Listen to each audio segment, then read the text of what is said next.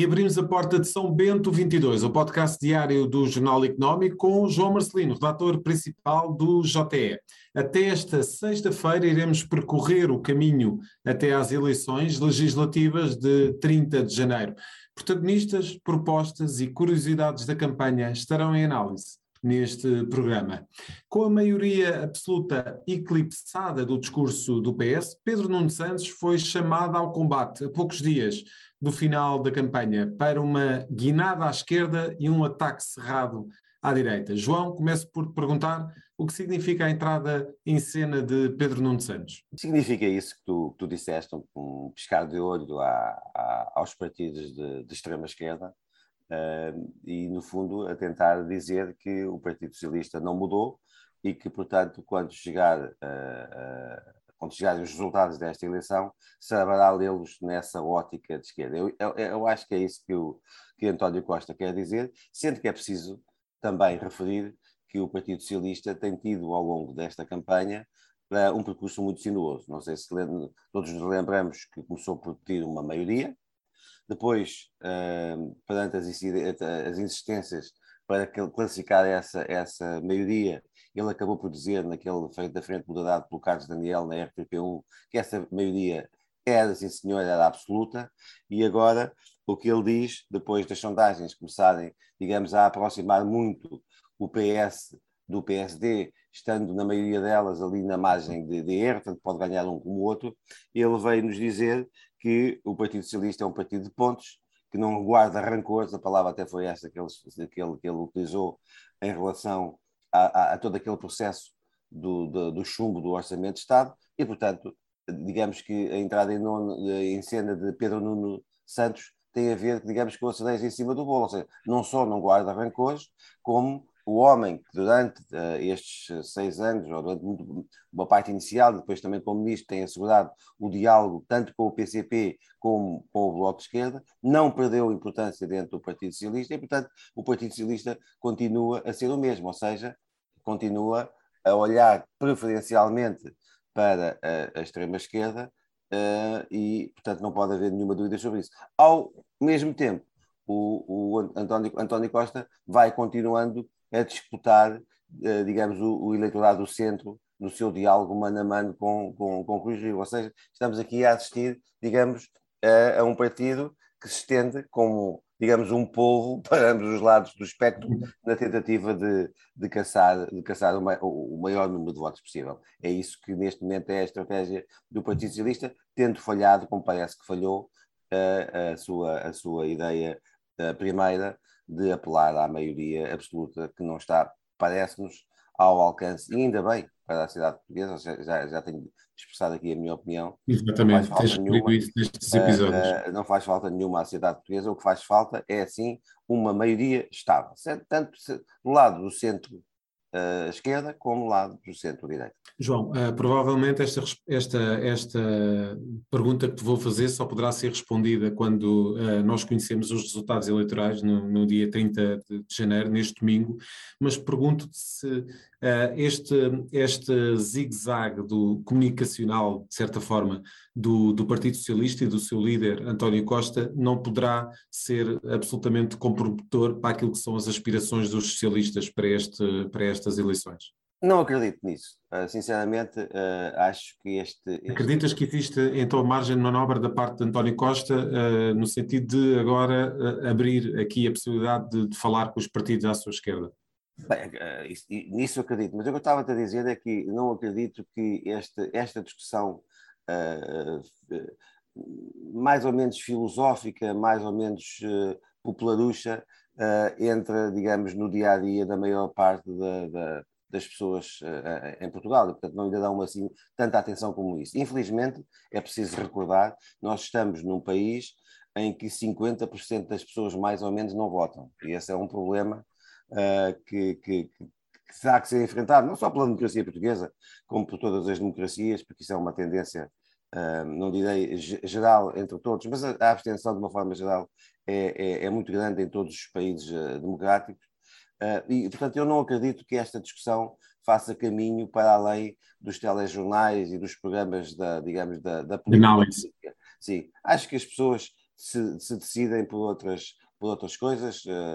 desde logo também há, há, há algumas, alguma, alguma parte do eleitorado, também diria, diria eu, felizmente pouco, que encara as eleições como, como os adeptos dos clubes encaram as, as, uh, os jogos do, do, futebol e, portanto, têm os seus, os seus clubes e agitam as suas bandeiras sem se importar muito com aquilo que, que, os líderes dizem, mas quero acreditar que a maior parte das pessoas vota por questões concretas, porque, por querer ou maior predomínio do Estado e da ação social do Estado, ou porque querem uma economia mais liberal, ou porque querem aumento do salário mínimo, ou porque querem um Serviço Nacional de Saúde assim assado. Portanto, acredito que votem por questões concretas, pela questão da fiscalidade, dos impostos, da, da, da, dos salários médios, de querer ver ou não Portugal equiparado à Suécia ou querer ver eh, Portugal equiparado à, à Venezuela. Portanto, é, é, por esse, é por aí que eu acredito que as pessoas votem e, portanto, não dou muito crédito a este folclore que de, repente, que de, repente, que de repente se instalou, como nós vimos, entre António Costa e Rui Rio. Uh, João, por outro lado, e voltando aqui à questão de, de Pedro Nuno Santos, ter sido o líder político mais presente nas discussões, uh, no, nos debates e no, no, nos argumentos que têm sido esgrimidos nesta, nesta campanha eleitoral. Uh, digamos que tem sido o líder partidário, sem ser o líder partidário, tem sido a personalidade mais falada, sobretudo à direita, pelo facto de dos partidos à direita dizerem que, em caso de plano B, uh, provavelmente será Pedro Nuno Santos que irá assumir uh, as rédeas do, do, Partido Socialista e tentar perceber o que é que poderá ser o Partido Socialista sob o comando de Pedro Nuno Santos. Era importante que António Costa jogasse esta cartada de, de Pedro Nuno Santos até para, para se perceber que este não é, esta não é uma campanha de um homem só? Do ponto de vista da ligação do Partido Socialista ao eleitorado de, de mais à esquerda, eu acho que é uma boa, uh, é uma boa chamada, digamos, uh, à campanha do ponto de vista de, do futuro do Partido Socialista, quando um dia António Costa, não sabemos se brevemente, se mais distante, deixar a liderança do partido, eu tenho muitas dúvidas que Pedro Nuno Santos vai ter uma caminhada fácil até à liderança do Partido Socialista, porque o Partido Socialista uh, é um partido que, uh, no centro, uh, como aliás se viu, por exemplo, de, durante a primeira fase da, da, da geringonça com as cativações, ou seja, por um lado fez o que tinha a fazer para conseguir o acordo, por outro lado cumpriu as metas europeias que tinham que ser cumpridas. E, portanto, num dia em que houver sucessão no Partido Socialista, este papão que agora também dá jeito uh, a Rui Rio e, a, e, a, e, a, e aos partidos do centro e da direita agitarem, vai ser vai dar uma luta eleitoral muito interessante dentro do Partido Socialista, entre a ala mais à esquerda, essa sim representada pelo Pedro Nuno Santos, e uma outra ala, talvez mais ainda marcadamente europeísta, onde estarão, por exemplo, a, a, a CIS uh, e, e, outras, e outras, eh, Francisco Assis e outras pessoas, e portanto um, eu, não, eu, não, eu não dou por, por adquirido que o futuro, o futuro do Partido Socialista passe pelo Pedro Nuno Santos. O que eu dou uhum. por adquirido é que realmente faz sentido para o Partido Socialista, nesta campanha, ter alguém que tranquilize um eleitorado mais à esquerda e que possa, nesta fase final, ajudar até a captar o voto útil, porque estando o Partido Socialista e o Partido Social Democrata cada vez mais próximos nas sondagens, porventura o PS quer que algumas pessoas que poderiam votar no PCP e no Bloco de Esquerda encarem a possibilidade de votar no PS. E daí, digamos, esta aparição não diria igual às aparições de Fátima, mas que é uma aparição que tem aqui algum interesse e algum, algum picante do ponto de vista político. Por falar em, em nesse apelo ao voto útil, que já, que já mencionaste neste programa, um, como é que tens visto esse, esse apelo à direita, nomeadamente relativamente aos apelos de Rui Rio e do, dos, dos quadros do PSD, que têm aparecido com uh, mais alguma insistência esta semana? O, o, o decorrer das, das campanhas em, em, Portugal acaba mais ou menos sempre desta, desta, desta forma. Uh, porquê? Porque nós, uh, 40 e, e, e, tal anos uh, depois do 25 de Abril, nós um, ainda temos um, um sistema, uh, ainda temos um, uma, um Parlamento muito, muito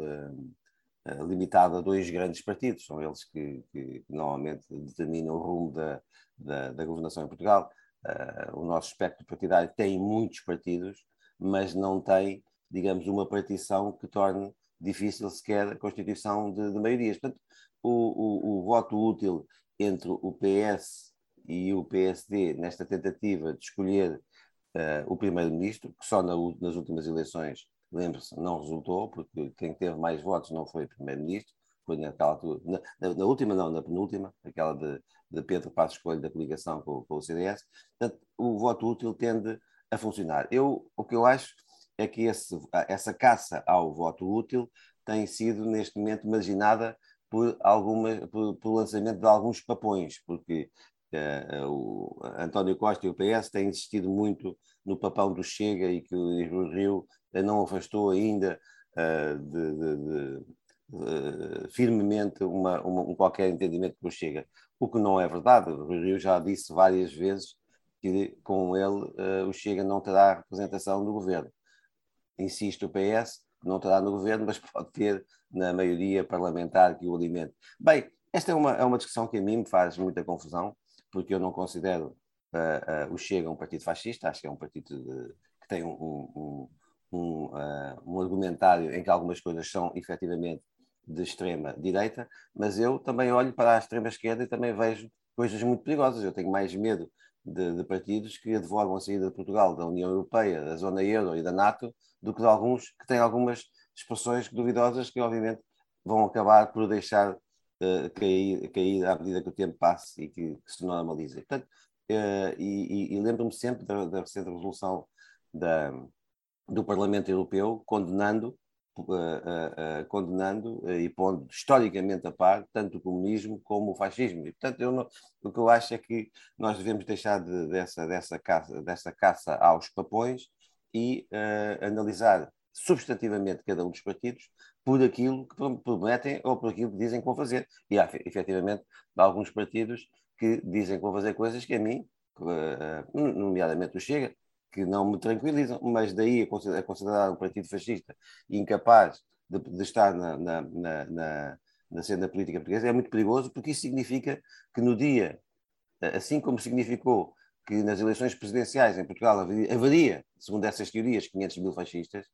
uh, também vai significar que no dia, no, dia, no, dia, no dia 30 à noite, no próximo domingo à noite, haverá não sei quantos fascistas em Portugal. Isso não é verdade e, portanto, quanto mais se insistir nisto, mais se divide o país, mais se faz o jogo de, de André Ventura. E, portanto, é, eh, quanto mais depressa ultrapassarmos estes, este, digamos, este pesar pela chegada à, à, à arena política de um partido realmente diferente dos outros e entrar numa, numa discussão substantiva sobre as medidas, e sobre aquilo que se promete aquilo que é, que é capaz de cumprir, sobre aquilo que são a qualidade dos quadros do Chega. O Chega tem mais quadros, para além do André Ventura, até agora ainda não vimos isso. Quanto mais depressa se entrar nessa, nessa discussão das estruturas capazes de governar um país, mais depressa o, o Chega poderá ser visto no país por aquilo que realmente é, neste momento, é um partido unipessoal que uh, uh, agarrou numa agenda que essa sim deveria ser vista com atenção pelo PS, pelo PST, pelos outros partidos, que têm algumas coisas que são importantes para as pessoas em Portugal, como a questão, por exemplo, da, da, da segurança, do combate à corrupção, e isso são temas que podem também todos os partidos uh, pegarem e pegarem com força e com coerência. E quanto mais depressa o fizerem, mais depressa, se calhar, se acabará este papão que existe à solta na sociedade portuguesa, quanto a mim, sem nenhuma relevância, pelo menos neste momento. Muito bem, João. Fecha-se então a porta de São Bento 22. Regressamos esta sexta-feira com mais temas em análise nesta reta final do caminho para as legislativas.